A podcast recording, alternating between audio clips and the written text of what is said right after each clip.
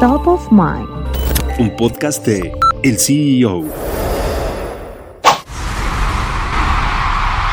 I love you guys so, so, so, so much.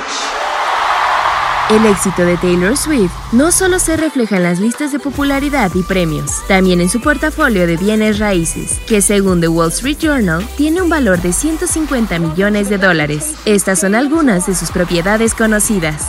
California. Taylor Swift compró en 2015 la propiedad Goldwyn por 25 millones de dólares. La mansión ubicada en Beverly Hills tiene 10 habitaciones.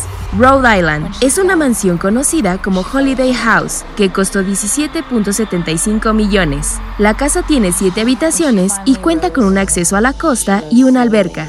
Nueva York. En 2014, Taylor Swift compró dos departamentos penthouse en el edificio Sugar Loft al director Peter Jackson por 19.95 millones de dólares y los fusionó.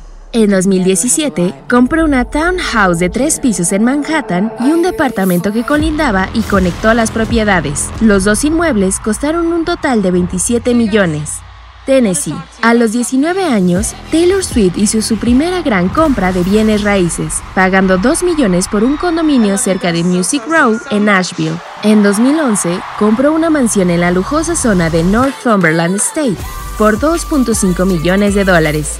La propiedad cuenta con una casa de invitados que se convirtió en estudio de grabación.